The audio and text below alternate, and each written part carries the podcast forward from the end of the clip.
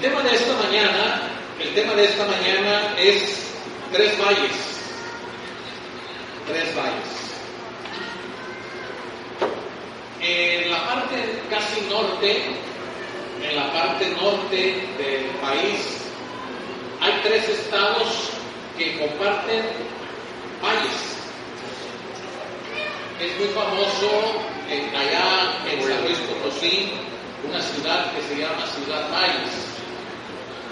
Pero entre San Luis Potosí, entre Tamaulipas y Veracruz, estos tres estados comparten una zona a la que conocen como la zona de las Huastecas. Y, son los valles muy, muy fértiles, mucho ganado. Eh, son los valles que están rodeados en parte de, de algunos escurrimientos de los ríos que vienen del estado de Veracruz y que atraviesan estas zonas. Son muy famosos estos lugares, estos valles, esta zona de la Huasteca Potosina, la Huasteca Tamaulipeca y la Huasteca Veracruzana. Son tres lugares muy hermosos. Y esta mañana el mensaje que Dios ha puesto en mi corazón para compartir con ustedes lleva por nombre Tres Valles. Tres valles que tú debes de cruzar en esta vida. Y para iniciar quiero invitarte a leer el Salmo 84. Y la característica de estos tres valles es que no los puedes pasar por alto, los tienes que atravesar en alguna etapa de tu vida y hoy quiero pedirle que abra su Biblia en el Salmo 84. Y así como estos tres valles que son famosos en nuestro país, en México, seguramente estos tres Salmo 84. Y vamos a leer. ¿Qué le parece? Dice así, versículos 1 al versículo 12, vamos a ir despacio. Es muy chiquito este pasaje, lo vamos a leer todo. Leamos. Cuán amables son tus moradas, oh Jehová de los ejércitos. Anhela mi alma los atrios de Jehová. Aún el gorrión hay a casa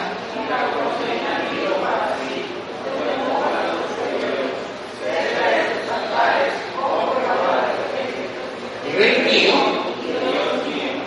bienaventurados los que habitan en tu casa. Bienaventurado el hombre que tiene en ti sus fuerzas. Atravesando el valle de lágrimas, lo cambian en fuente cuando la lluvia llena los estanques. Irán de poder en poder, verán a Dios en Sion. Jehová, Dios de los ejércitos, oye mi oración. Mira, oh Dios, escudo nuestro, y pon los ojos en el rostro del ungido, porque mejor es un día en tus atrios. Escogería antes estar a la puerta de la casa de mi Dios, porque sol y escudo es Jehová Dios, gracia y gloria dará Jehová, no quitará el bien a los que andan en integridad. Jehová de los ejércitos, dichoso el hombre confía. Oremos. Bendito Dios, gracias. Gracias por este día. Gracias por lo que tú nos das. Aliméntanos con tu palabra. Danos bendición a todos los que estamos hoy aquí.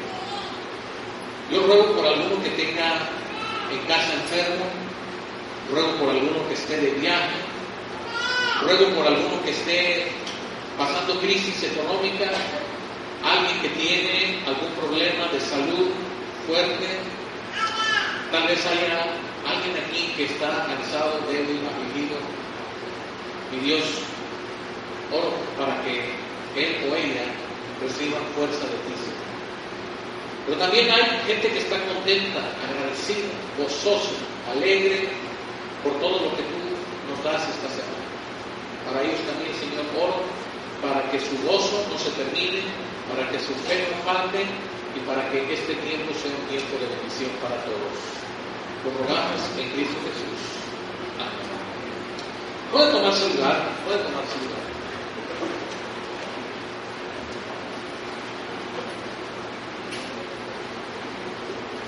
El primer valle que vamos a estudiar esta mañana, el primer valle está en el versículo 6, Salmo 84, 6. ¿Qué le parece si lo leemos?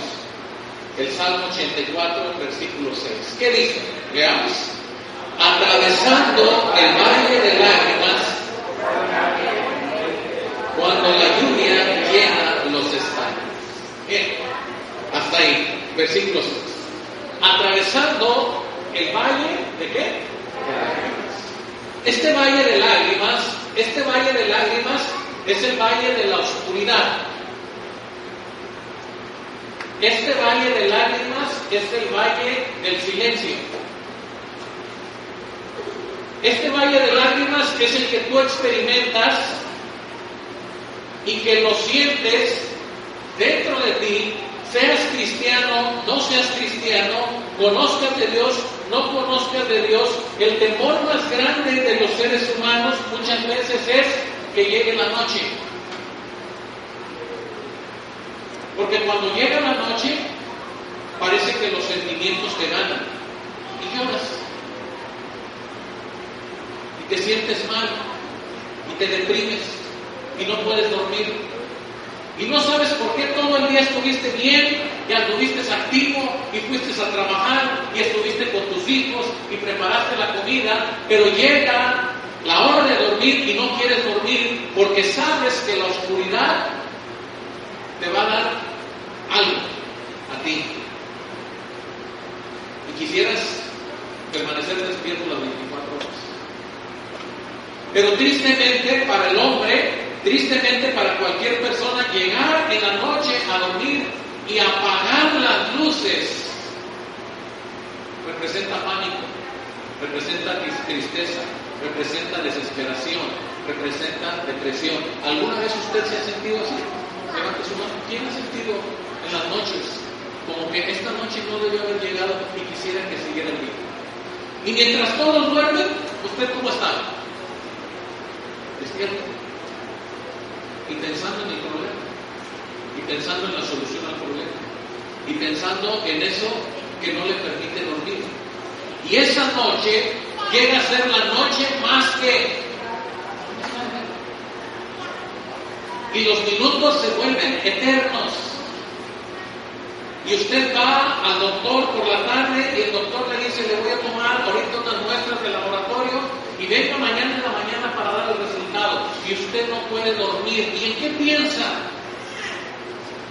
El resultado. Y usted dice, ¿qué tal si el doctor me dice que tengo una enfermedad incurable?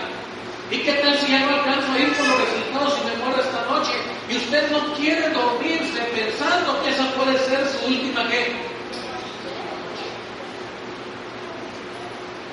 A mí me pasó hace mucho tiempo algo chistoso. Siempre mi mamá decía que había un sueño, el sueño de la muerte. Eso decía mi madre. Y decía, ese sueño que, que tú por más que quieres mantenerte despierto, no puedes. Y entonces habíamos ido a un funeral. Y estando ahí en el funeral, después de que participamos ahí con la gente, le dimos el pésame, y me senté y empecé a sentir un sueño, un bostezo de esas veces que usted no sabe qué, un aire frío, y no era por el difunto, porque el difunto estaba justo en su casa. Y yo de repente empecé a pensar, dije, este es el sueño de la muerte. Y ya empiezas a sentir hasta escalofríos.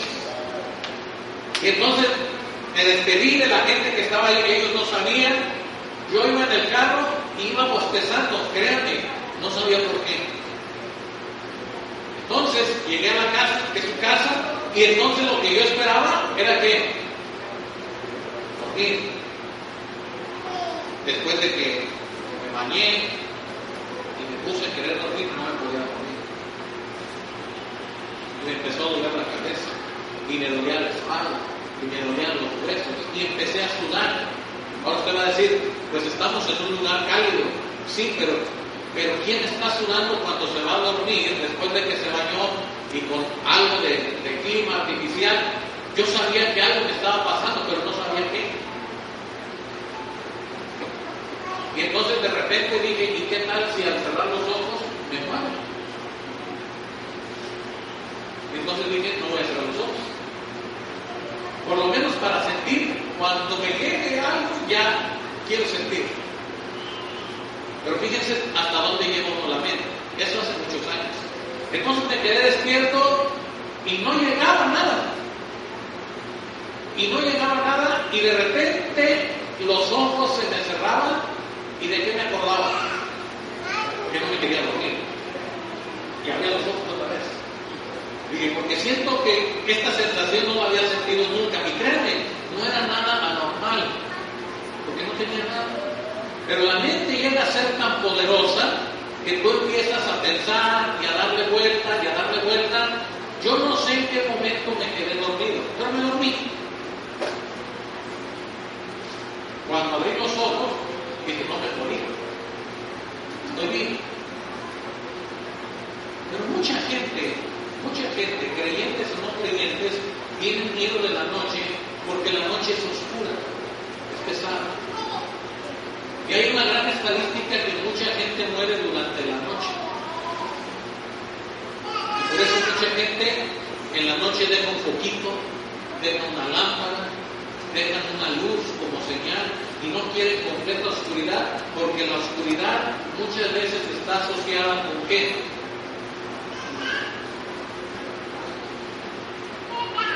Con la maldad. Uno cree que dejando un foquito, una lamparita, una lucecita, una vela, uno puede tener algo de esperanza de que no está en completa oscuridad. El valle de lágrimas, hermanos, es el valle de la oscuridad es el valle del silencio, que es otra característica de la noche. ¿Quién está platicando en la noche? Nadie. Usted escucha hasta las chancharras cuando están caminando.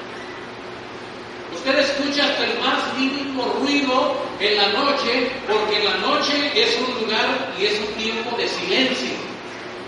Yo no oigo a nadie o no conozco a nadie que diga, préndame la música para poderme dormir. Es muy poca la gente que recurre a la música para poder dormir. Normalmente, ¿qué necesitamos para dormir? Silencio. Y la noche tiene esas dos características. Tiene oscuridad y tiene qué? Silencio. El valle de lágrimas, hermanos, es cuando tú estás en la noche, estás en la oscuridad, sientes que no hay nada para ti, te sientes desesperado, te sientes inquieto, porque no estás acostumbrado a lo pesado de la oscuridad y a lo pesado del silencio. Ahora, déjenme se los explico con la palabra de Dios. Vamos a abrir nuestra Biblia en el libro de Génesis. No pierdan el Salmo 84, estamos hablando del valle de lágrimas.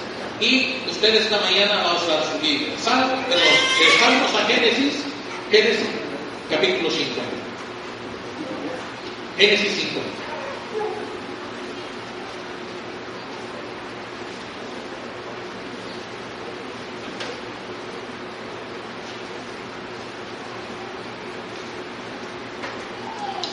¿Ya lo tienen?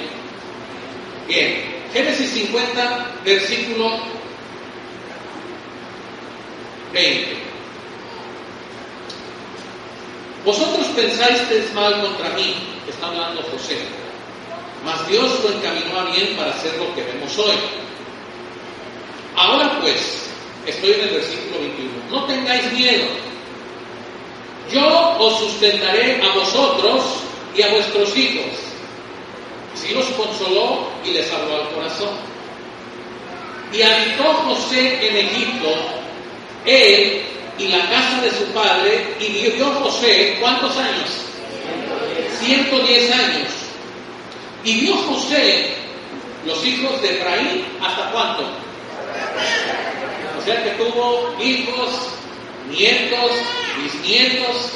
También los hijos de Maquir, hijo de Manasés, fueron criados sobre las rodillas de quién? Entonces también vio los nietos de Manasés. Y José dijo a sus hermanos, yo voy a morir. Y escuche usted esta palabra. Mas Dios, ¿qué? Ciertamente os visitará y os hará subir de esta tierra a la tierra que curó Abraham a Isaac. Ahora, escuche usted bien esto. Lea conmigo el versículo 24. Todos juntos. ¿Qué dice? Y José dijo a sus hermanos, yo voy a morir, mas Dios ciertamente os visitará y os hará subir de esta tierra a la tierra que curó Abraham, a Isaac y a Jacob. Ahora, ¿esto dónde está? En Génesis 12, Dios visita a Abraham y le dice, sal de tu tierra, sal de tu casa, deja tu parentela, porque vas a ir a un lugar que fluye leche y qué? Y miel. Y tu descendencia será sobre toda multitud. ¿Puedes contar las estrellas? No. Entonces, así es la descendencia que vas a tener. ¿Puedes contar la arena en el mar? No. Así es el tamaño de tu descendencia. Y todos irán a una tierra, una tierra que yo he escogido para que sean mi pueblo y yo sea su Dios. Esto no ha pasado. Esto no ha sucedido. Y José le está diciendo a sus hermanos, Ahora aquí en Egipto he visto a mis hijos, he visto a mis nietos, he visto a mis bisnietos y me voy a morir. Pero sepan algo, que no hemos entrado a la tierra que fluye leche y miel. Dios nos va a visitar, Dios va a venir y nos va a hacer entrar a la tierra que qué? Que Él nos prometió. Yo ya me voy a morir, yo no voy a conocer esa tierra, pero ustedes sí. Dios les va a visitar a esa tierra que curó a Abraham, a Isaac y a Jacob. Versículo 25. E hizo jurar José a quienes? A los hijos de Israel diciendo, Dios ciertamente que, y haréis llevar de aquí. Nuevamente les está diciendo, no se vayan a desesperar, Dios nos va a visitar. Dios nos va a meter ahí. Y cuando Dios nos meta en esa tierra que yo no voy a conocer, lleven mis qué. Porque yo también quiero entrar, aunque sea con los huesos. Miren cuánta fe hay en José. Y les dijo, háganmelo jurar, que cuando ustedes entren, no me van a dejar sepultado aquí en Egipto. Me van a llevar a la tierra de mi padre Abraham, la tierra de Isaac y a la tierra de Jacob que Dios dio. Versículo 26. Y murió José a la edad de 110 años y lo embalsamaron y fue puesto en qué? En un ataúd en Egipto. ¿Qué está esperando José? Ya muerto. ¿Qué está esperando? Que Dios visite que Dios cumpla lo que les había dicho a Abraham, a Isaac y a Jacob. José está esperando en un ataúd, ahí está, bien embalsamado, momia. Pero los hijos y los hijos y los hijos hasta la tercera generación hicieron jurar a José que esperarían que Dios llegara. Y que ellos iban a entrar a la tierra prometida y que se iban a llevar sus huesos para sepultarlos en ese tiempo. ¿Qué dice Génesis 51? Versículo 1. ¿Qué dice?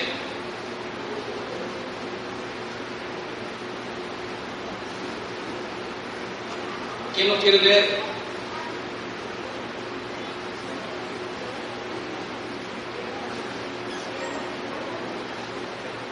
Biblia tiene un capítulo de más. ¿A cuántos le llega hasta el 50 en Génesis? Ok, ustedes son los que están bien, yo soy el que estoy mal. No hay Génesis 51, se acabó, se murió José, ahí se acabó. Lo que sigue es Éxodo capítulo qué. Vamos a ver qué dice eso. Ah, ahí sí su Biblia sí. Estos son los nombres de los hijos de Israel que entraron en Egipto con Jacob. Rubén, Simeón, Leví, Judá, Isaacar, Zabulón, Benjamín, Dan, Neftalí, Gad y Aser. Todas las personas que le nacieron a Jacob fueron cuántos? Y José estaba en dónde? Y murió José y todos sus hermanos, ¿y qué? O sea, ¿cuántos murieron? 70. ¿Y dónde murieron? En Egipto. Y los hijos de Israel fructificaron, se multiplicaron y fueron que aumentados y fortalecidos y se llenó de ellos.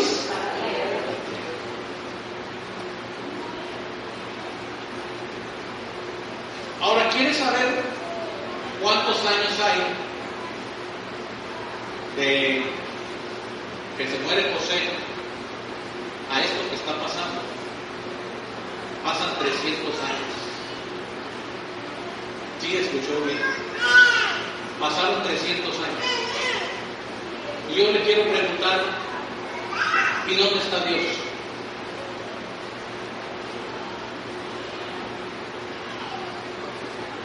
¿Dónde está Dios?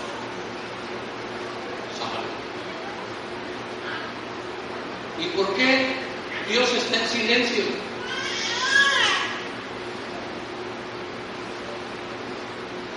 ¿Será que Dios se fue de vacaciones? ¿Será que Dios se quedó dormido? Dice el Salmo 121, no te sobrevendrá ningún mal, no se adormecerá el que guarda a qué? A Israel. Así dice el Salmo 121. De tal manera, hermanos, que vemos aquí en 300 años que hay un valle de oscuridad, un valle de lágrimas, un valle de tristeza, y Dios no habla, Dios no está hablando, Dios no está diciendo nada. ¿Cómo está viviendo la gente en Egipto? La respuesta es que están viviendo en esclavitud. Y no solo eso, vean lo que pasa más adelante. Génesis, perdón, Éxodo capítulo 1. Versículo 12. Pero cuanto más los que, lea conmigo, pero cuanto más los oprimían, tanto más se multiplicaban y qué?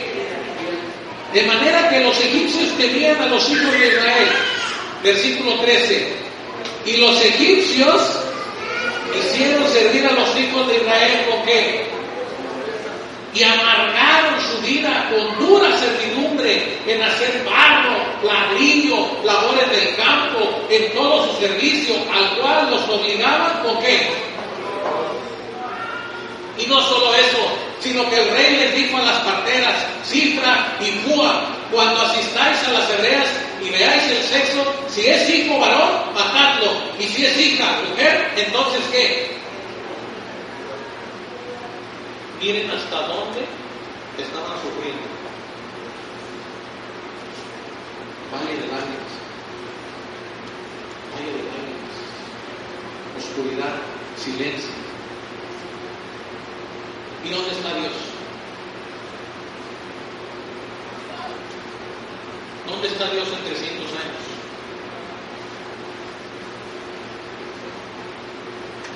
Es que a veces nosotros no estamos acostumbrados a la oscuridad y al silencio de Dios. No nos hemos sometido a Dios lo suficientemente en fe como para permanecer confiados de que aunque estemos sufriendo, aunque Dios no conteste, aunque Dios no nos diga nada, aunque no veamos la mano de Dios interviniendo, Dios está haciendo cosas por ti y por mí. Pero es un valle de lágrimas, es un valle de dolor, es un valle de sufrimiento. Es donde nadie queremos estar, pero tenemos que entrar. Es un lugar donde no queremos vivir, pero tenemos que vivir. Es un lugar al que nadie quiere pasar, pero tenemos que pasar. La palabra de Dios muestra y da cuenta de que cada uno de nosotros hemos de pasar por tiempos donde los problemas están sobre nosotros y clamamos a Dios y parece que Dios no escucha. Y pedimos la ayuda de Dios y parece que en lugar de, de que tengamos respuesta de lo que le pedimos a Dios, Dios nos manda lo contrario. Ese es el valle de lágrimas. Y el pueblo y los creyentes y los no creyentes, no queremos atravesar ese valle de lágrimas, ese valle de sufrimiento, ese valle de oscuridad. El silencio de Dios no nos gusta. Abacú le tuvo que decir al Señor, ¿hasta cuándo, Señor? ¿Hasta cuándo voy a ver la maldad? ¿Hasta cuándo voy a ver que el pueblo se revela? ¿Hasta cuándo voy a ver tanto dolor? ¿Hasta cuándo voy a ver tanto sufrimiento? ¿Hasta cuándo? Esa es la pregunta de Abacú.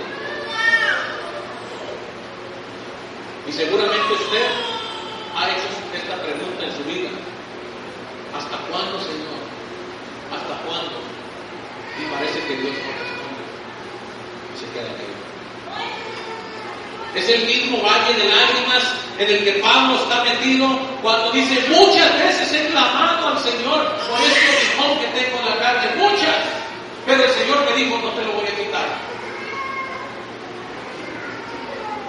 Y es cuando usted llega a desesperarse, y es cuando usted llega a pensar que Dios no está haciendo nada por usted. Y es cuando usted llega a pensar que Dios no es tan poderoso como usted lo pensaba, que Dios no está haciendo por usted lo que usted tanto necesita. Y estos hombres y estas mujeres a las que su padre José le dijo, Dios los va a visitar, Dios va a venir por ustedes, Dios los va a meter a una tierra que fluye leche y miel, parece que ellos habían perdido ya la esperanza de que alguien los rescatara porque habían visto morir a sus padres, habían visto morir a sus abuelos y Dios no los visitó. Es que el sufrimiento y el dolor cuando es extenso, cuando se prolonga por varios días, cuando parece que las cosas no resultan, entonces creemos que ya no hay salida. Y no tiene nada que ver el diablo en esto, porque es el plan de Dios, porque el plan de Dios es perfecto. El enemigo lo único que va a hacer es llenarte de ansiedad, llenarte de temor, llenarte de preocupación y decirte, ¿dónde está Dios? ¿Dónde está el Dios que te formó? ¿Dónde está el Dios que te sustentó? ¿Dónde está el Dios al que tú clamas? Y ese es el momento en el que tú te derramas en lágrimas. Y es el momento en el que tú sufres. Pero hay algo que Dios dice que sucede cuando llega la noche. Y vamos a regresar al libro de los Salmos. Si usted tiene su Biblia, Salmo capítulo 3. Voy a darle dos citas, de las cuales David da cuenta para que nosotros entendamos cómo vamos a atravesar el Valle de Lágrimas. Salmos 3, versículo 5. ¿Ya lo tienen? Varones, vamos a ponernos de pie para leer el versículo 5 del de los Salmos, el 3, del Salmos 3. Versículo 5. Leamos, varones, ¿qué dice? Yo me acosté y dormí y desperté. Otra vez, veamos.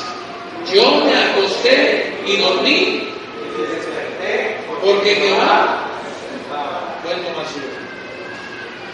Tres acciones aquí. Tres cosas hace el hombre que está confiando en el Señor.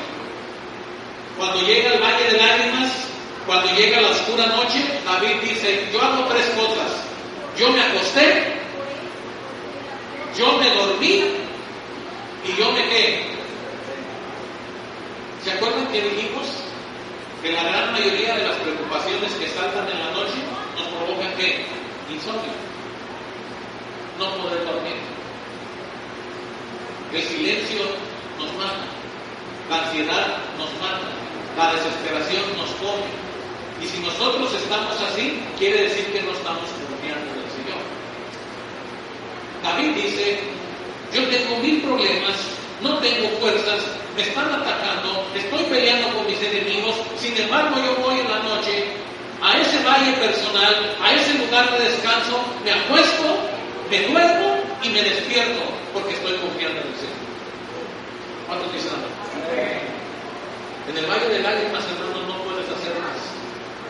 más que ver que cada día que pasa, tú comes, tú trabajas, tú te acuestas, tú te duermes, tú te levantas, y aunque el Señor no esté haciendo nada según tú, según yo, aunque tú no veas la respuesta de Dios, tú estás confiando que Dios te va a sacar de ahí y te va a introducir en la tierra prometida. ¿Cuántos dicen Esa es la confianza que debes de tener. Salmo 4.8. Las mujeres voy a pedirles que se pongan de pie. Allá adelante, otro versículo, el libro de los Salmos, es el Salmo capítulo 4, versículo 8. ¿Qué dice? Vamos a darle un poco de tiempo que todas las hermanas lo encuentren. Salmos 4, 8. ¿Ya lo tienen? Muy bien. ¿Qué dice el Salmo 4, 8? Leamos.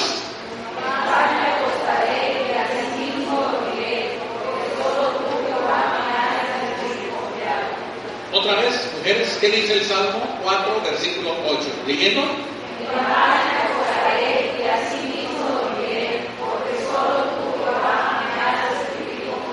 Ahora todos, puestos de pie. Vamos a leer Salmo 4, 8. ¿Qué dice? Veamos.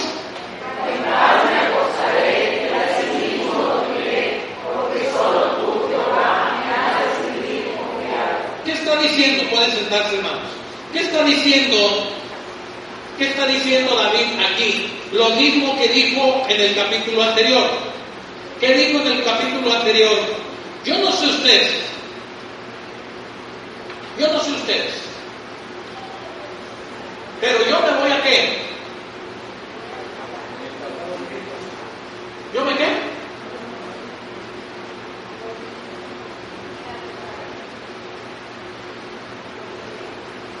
Hay días, hay días en los que usted va a tener que buscar a Dios de esa manera. En las que usted va a identificar que está en el valle de lágrimas, de dolor, de oscuridad, de silencio. Si usted me pregunta cuántas veces he pasado por ahí, un montón de veces. Y la última que me acuerdo, yo creo que eran como las 2 de la mañana y no me podía dormir. Yo dije, Señor, ¿por qué no me puedo dormir? ¿Por qué no puedo dormir? ¿Por qué no puedo llegar a dormirme? Y, y la mente está pensando, y tú dices, ya me voy a dormir, y por más que tú haces el esfuerzo de dormirte, no puedes. Hasta que cambias tu oración, tú dices, Señor, yo me voy a dormir, aunque tenga mil problemas. Yo me voy a dormir aunque no sé la solución de mis problemas. Yo me voy a dormir aunque no siento paz en mi corazón. Yo me voy a dormir porque tú me vas a dar el sueño. Porque yo te Y ese es el momento que tú vas a sentir la paz de Dios.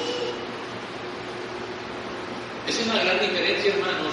En el pasaje de los discípulos con Jesús en la barca, la gran diferencia de que Jesús está dormido y ellos no Jesús puede estar dormido y no porque sea el Hijo de Dios y no porque sea la persona que está siendo usada con el poder de Dios. No, simplemente Él está haciendo uso de su confianza en su Padre, en Dios. La gente que puede dormir, la gente que puede llegar a dormir confiando en el Señor, es la gente que está segura que aunque ande en valle de sombra y de muerte, Dios está conmigo. Y es la oportunidad que usted puede decir, ¿saben qué? Yo no voy a dormir. El problema sigue, pero hoy no tengo mañana. Ay, a ver qué Dios dice. Y usted se va confiando en que el Señor ha de hacer algo por usted y usted se va a dormir. Pero cuando usted confía en sus fuerzas, cuando usted confía en su capacidad, cuando usted confía en sus contactos, en sus amigos, en sus influencias, en sus recursos, en las cosas que usted tiene, y usted está pensando cómo hacerle para salir del problema con sus capacidades y con sus recursos, es cuando usted no va a poder tener la paz de Dios. Es el momento de decirle, Señor, aquí estoy. Estoy en el valle de lágrimas y de dolor. No sé hasta cuándo, pero aquí te voy a esperar. No sé en qué momento, pero yo me voy a dormir. No sé cuándo ha de pasar, pero yo ¿Ha experimentado usted alguna vez esta sensación se olvidó. Ezequiel, capítulo 36.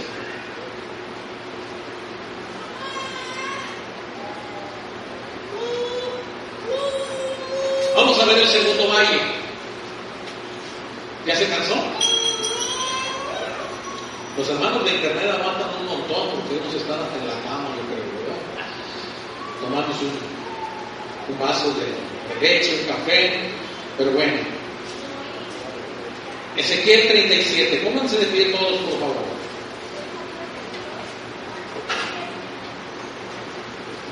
Versículo 1. ¿Ya lo tienen? Leamos todos juntos. ¿Qué dice?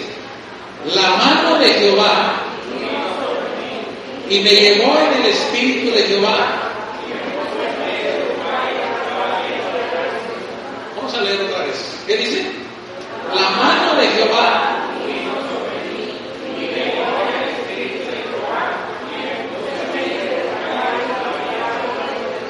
Pueden sentarse. Este valle es el valle de qué? De los huesos. Increíble. Dice Ezequiel, vino la mano del Espíritu de Jehová y me hizo llegar hasta un valle. Y era un valle de huesos. Si nosotros lo decimos literal, cadáveres que no tenían carne. ¿Quién lleva a una persona a un lugar así? Dios. Y el segundo valle por el que tú vas a atravesar, mi querido hermano, o quizás ya estés ahí, ese es el valle de los huesos. El valle donde no hay vida. El valle donde no hay gozo, no hay alegría. Porque nadie está feliz de estar en un lugar de los muertos. Hablaba con los hermanos del instituto la semana pasada y les decía, el sepulcro es el lugar donde se ponen todos los cadáveres. Y ese lugar que representa, representa la muerte. ¿Y cuándo es que usted va a estar en ese baño de muerte? David lo dijo en el Salmo 23, aunque ande en valle de oscuridad, el valle de lágrimas que ya dijimos, aunque ande en valle de sombra y de quiere decir que no vas a llegar en calidad de cadáver. Quiere decir que lo tienes que atravesar. No dice, y cuando te lleven muertito al valle de, de huesos, no. Ezequiel no está muerto, Ezequiel está vivo, lo llevan a un lugar de muertos. David no está muerto, David dice, aunque ande en valle de sombra de muerte, no temeré mal alguno. David sabe que es un lugar de transición, es un lugar donde vas a transitar por un tiempo, no te vas a quedar ahí. Pero lo tienes que atravesar. ¿Y qué representa el valle de los huesos? ¿Qué es para nosotros en la vida el lugar de muerte, hermano? Es muy sencillo. Lo que dice el versículo 2 y el versículo 3. Estoy en Ezequiel 35.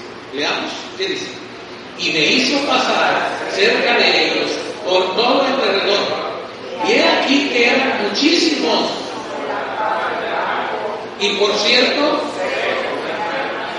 y me dijo, hijo de hombre, y dije, ok, los huesos secos representan el pecado. ¿Y la paga del pecado qué significa?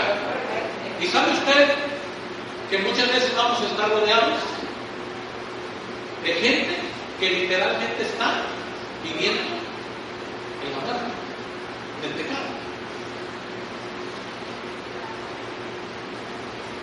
El primer valle es el valle personal donde usted tiene sus problemas y donde usted está pensando en cómo resolver sus problemas. El segundo valle tiene que ver con la gente que está alrededor de usted. Usted tiene que convivir y vivir y andar en medio de, esos valles, ese valle de huesos secos. Y representa toda la gente que no cree en Cristo que está con usted. Su esposa,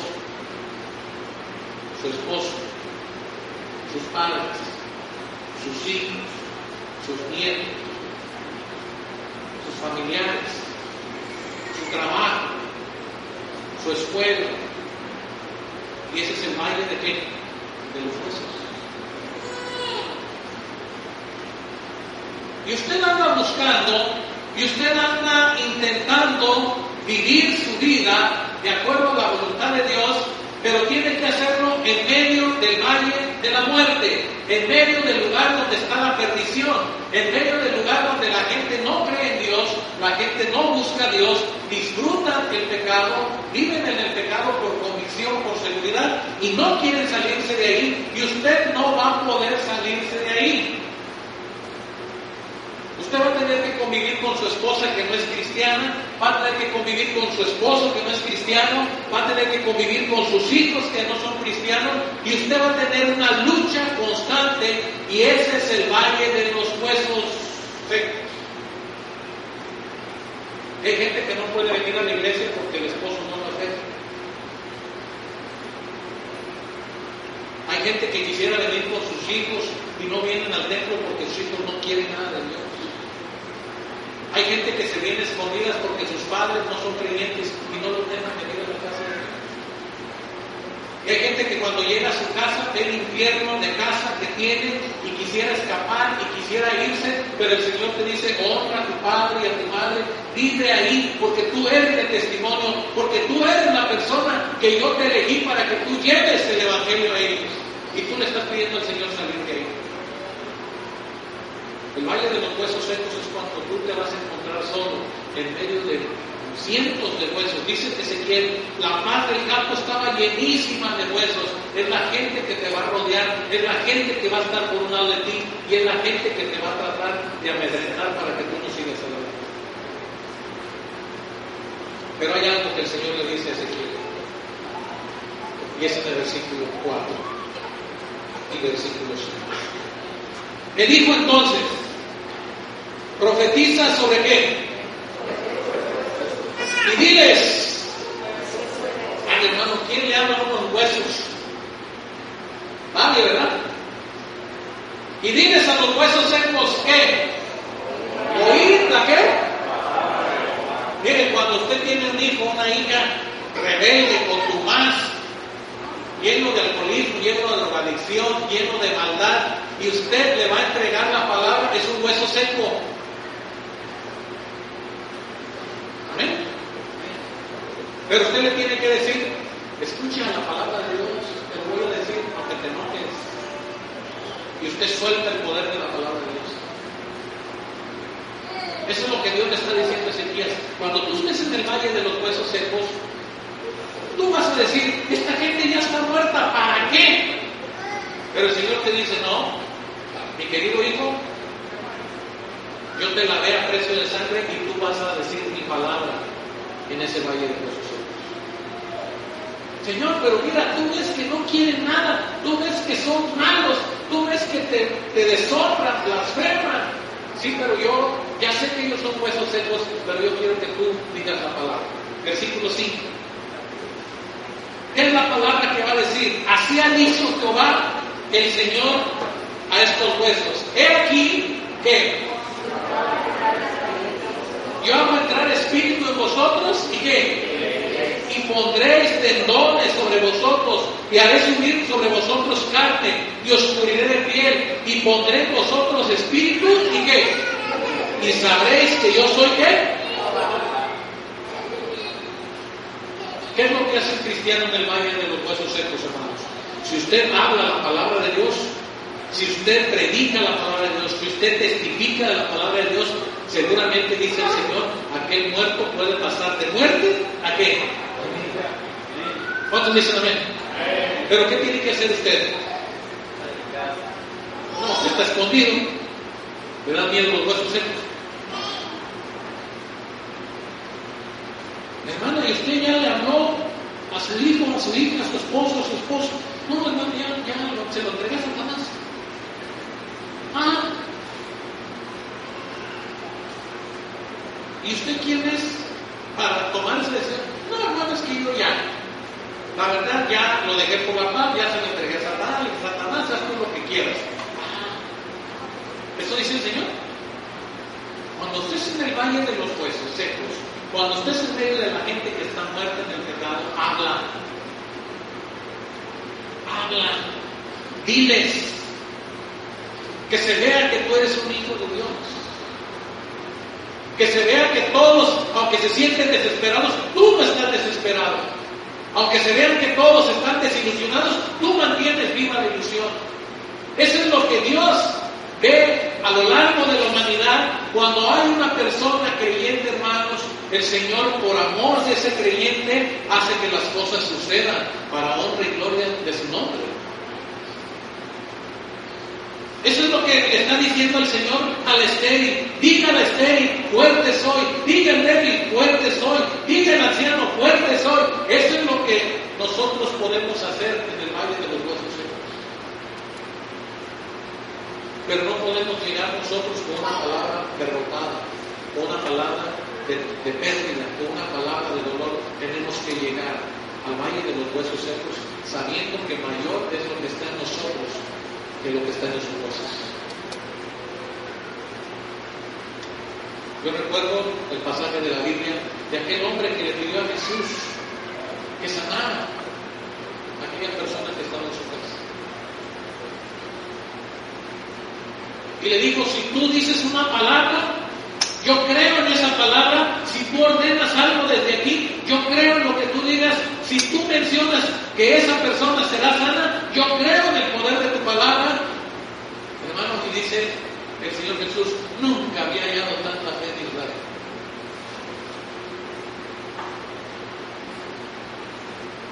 Y cuando usted le pregunta por su familia, por sus amigos, por sus compañeros que no son creyentes, ¿y cómo están? Estoy clamando a Dios por ellos y les estoy hablando de la palabra y yo sé que mi Dios me escucha y yo sé que Dios tiene algo por ellos y oro todos los días por ellos y los pongo en el altar de oración y hago lo que Job. Y Job todos los días levantaba sacrificio por sus hijos y decía, tal vez ellos han pecado algún día, Señor, que puedan encontrarse contigo. Ese es el valle de los huesos secos donde tú vas a estar clamando por tu familia.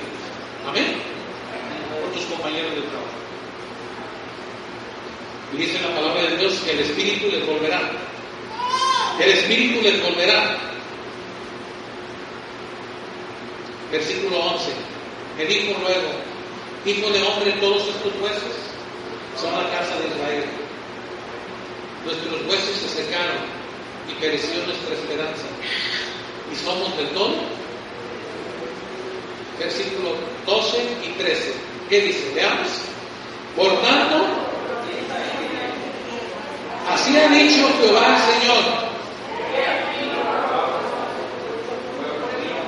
Y os haré subir y os traeré y sabréis cuando abra vuestros sepulcros y os saque de vuestras sepulturas. ¿Cuánto dicen amén? ¿Qué va a hacer usted, mi querido hermano? Para aquel que se encuentre desalentado, para aquel que se encuentre frío, aquel que está atormentado en el valle de los huesos, sin esperanza alguna, usted puede decirle, el Señor tiene plan de vida. Viene el último, el tercer valle. Este valle lo encontramos en 1 de Samuel, capítulo 16. Quiero que busque en su Biblia 1 de Samuel, capítulo 16.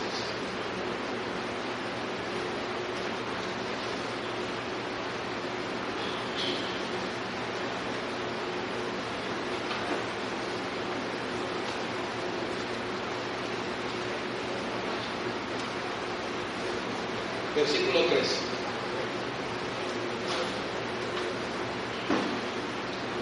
¿Ya lo tienen? Primero de Samuel 16, versículo 3. Vean conmigo, dice así. Y Samuel tomó el cuerno del aceite y lo ungió en medio de sus hermanos. Y desde aquel día en adelante, el Espíritu de Jehová vino que sobre David. Se levantó luego Samuel y se volvió a donde? Versículo 14. El espíritu de Jehová se apartó de quién? De Saúl. ¿Y lo atormentaba?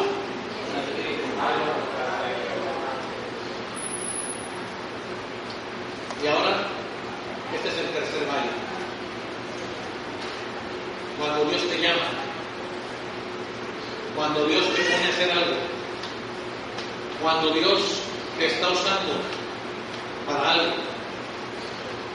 Y entonces, muchas veces vas a encontrar el rechazo, la resistencia de la gente que va a tener celos o envidia de lo que tú haces. Y yo le llamo a este el valle de los ungidos o el valle de los ministerios. Y es eso que usted siente cuando usted dice, ay, ¿por qué el hermano agarró ese micrófono y cantó? Yo estaba formado en la fila. Y usted comienza a sentir celos. Ah, ¿por qué la hermana le dijeron que orara y leyera y, y yo? Ah, ¿por qué la hermana le dijeron que pusiera la cena del Señor y yo? Ese es el valle de los ungidos. Noten ustedes que a David no lo pusieron por rey. ¿Verdad? ¿Quién era el rey? ¿Quién era el rey? No escuché, ¿quién era el rey? ¿Y David? A David nada más lo que, pero no le dieron el rey. Yo creo que David habría dicho, bueno, me escogiste para rey y ¿cuándo voy al palacio? No, mi niño, sígale. No, no, pero yo ya quiero ser el rey, pues ya me pusiste el cuerno de aceite y me dijiste que yo voy a ser el rey. Dice, no, sígale. Y sigue pastoreando ovejas. Pero él ya fue, ¿qué?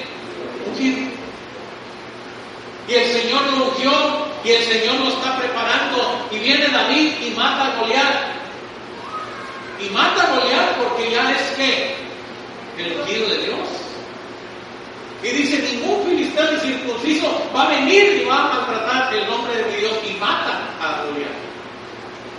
Entonces, entonces vemos cómo funciona este valle de los ungidos. Primero de Samuel 18. Y cantaban las mujeres, dice el versículo 7, después de que regresaron. Cantaban las mujeres.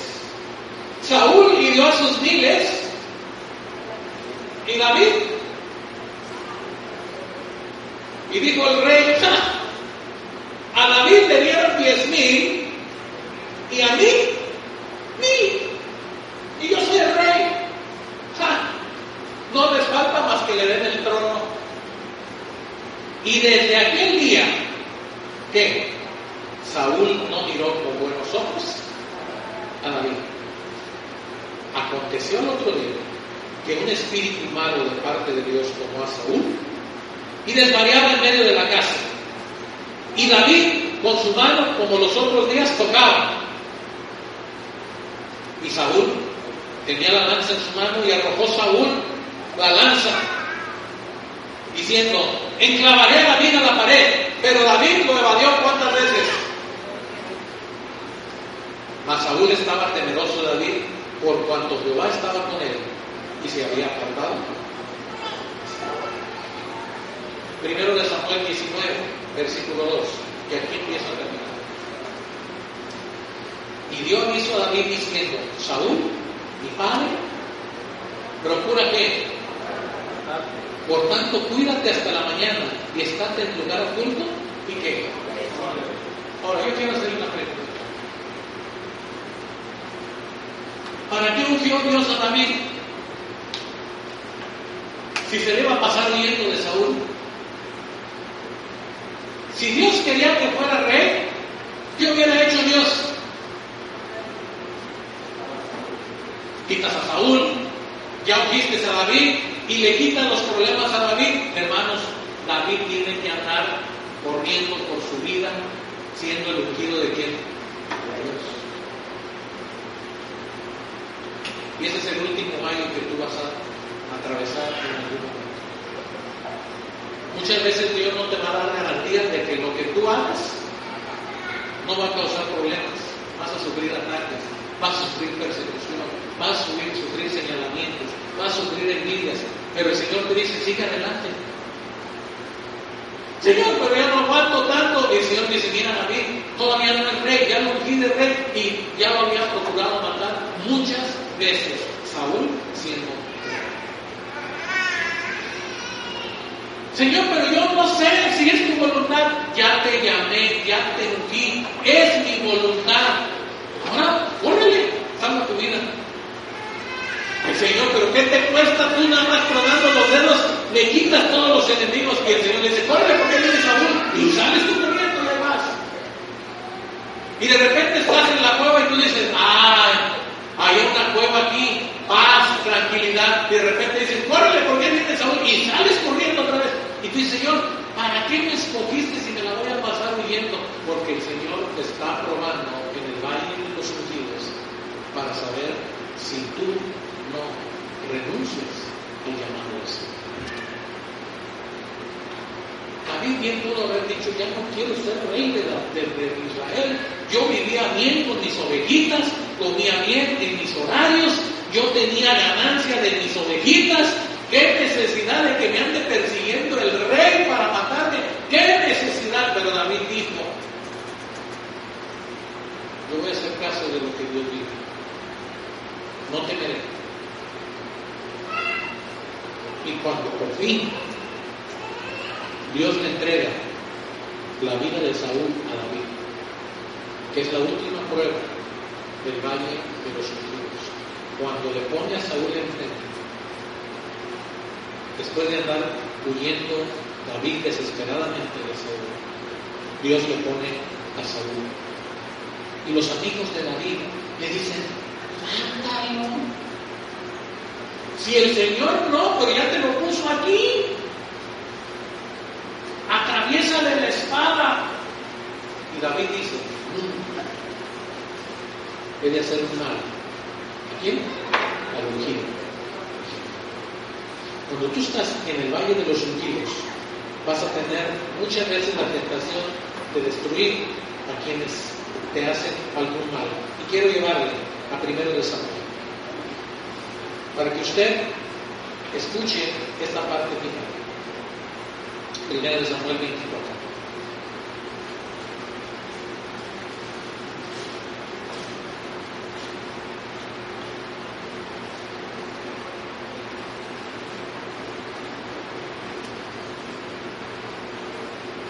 Vean lo que dice primero de Samuel 24, versículo 16. Escuchen con atención. Y aconteció que cuando David acabó de decir estas palabras a Saúl, lo que yo le acabo de decir a usted, Saúl dijo, no es esta la voz tuya, hijo mío David. Y alzó Saúl su voz y qué? Y dijo a David, escuchen lo que Saúl le va a decir a David, más justo eres tú que me has pagado con bien, habiéndote yo. Hermano, cuando usted atraviesa el valle de los ungidos, no paguen mal por mal. Paguen con el bien el mal. Versículo 18. Tú has mostrado hoy que has hecho conmigo bien, pues no me has dado muerte, habiéndome entregado Jehová, ¿en qué? ¿Ustedes creen que no sabía Saúl que Dios lo había preparado así? Porque ¿quién hallará a su enemigo y lo dejará ir sano y salvo? ¿Ustedes creen que si eso hubiera pasado, Saúl, teniendo la mano la vida de David, se lo hubiera perdonado? Saúl está abriendo su corazón y dice, ¿quién hallará a su enemigo y lo dejará ir sano y salvo? Jehová te pague con bien por lo que en este día, hecho.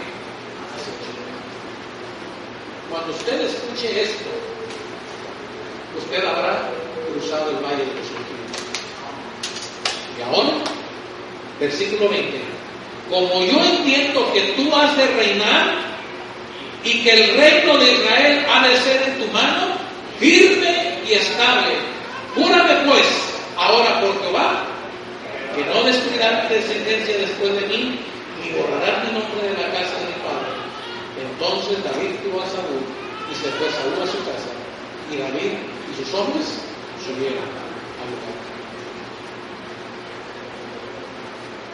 A Saúl siempre le, a Saúl siempre le preocupó su familia, su buen nombre, su reputación, sus logros, sus hechos. Por eso le hizo jurar a David que no borraría de la historia del pueblo el nombre de Saúl. Porque él le preocupaba que la gente lo recordara al gran Saúl, que había sido el primer rey de Israel. A David eso no le interesaba. David no le interesaba eso, de tal manera que el día que se encuentra con Dios arrepentido le dice, si quieres que yo deje de ser rey, yo dejo de ser rey, pero no quites de mí. Pues, a David no le interesaba su reputación, a David no le interesaba su nombre, a David no le interesaba su familia, a David le interesaba dar honor y gloria a Dios que lo. Cuando tú estés en el valle de los ungidos, entonces sufrirás, lucharás, y hasta que tú cruces ese valle, entenderás que Dios te puso ahí para bendición de tu casa, de tu familia, de la iglesia, de la gente que está acá. Invito que se pie. Tres valles que hemos escuchado. Voy a pedir a los músicos que pasen a este punto. Tres valles hemos escuchado hoy. El valle de lágrimas, el silencio y la oscuridad. El valle de los huesos, donde está la gente que no quiere nada con Dios, la gente que maldice a Dios. Y el valle de los ungidos, donde el Señor te llama para que tú hagas algo y vas a tener rechazo y persecución de la gente que está a tu pero tú tienes que seguir y continuar haciendo. Y precisamente tú debes de saber que el Señor puede todo. Por eso este canto dice, conozco que todo lo puedes. Que no hay pensamiento que yo pueda esconder. En cualquier lugar que tú te encuentres hoy, sea el valle de lágrimas, el de los huesos o de los ungidos, Dios todo lo puede. Amén. Dios está contigo. Tienes que atravesar el valle, no puedes quedarte a medio camino, tendrás que salir, tendrás que cobrar fuerza. Y el Señor nos dice, aunque antes en cualquiera de esos valles, yo estoy contigo. Yo estoy contigo. Yo te daré descanso, dice el Señor. Ven a mí. Yo voy a hacer contigo lo que tú necesitas. Yo voy a darte agua. Yo voy a darte paz. Yo voy a darte lo que tú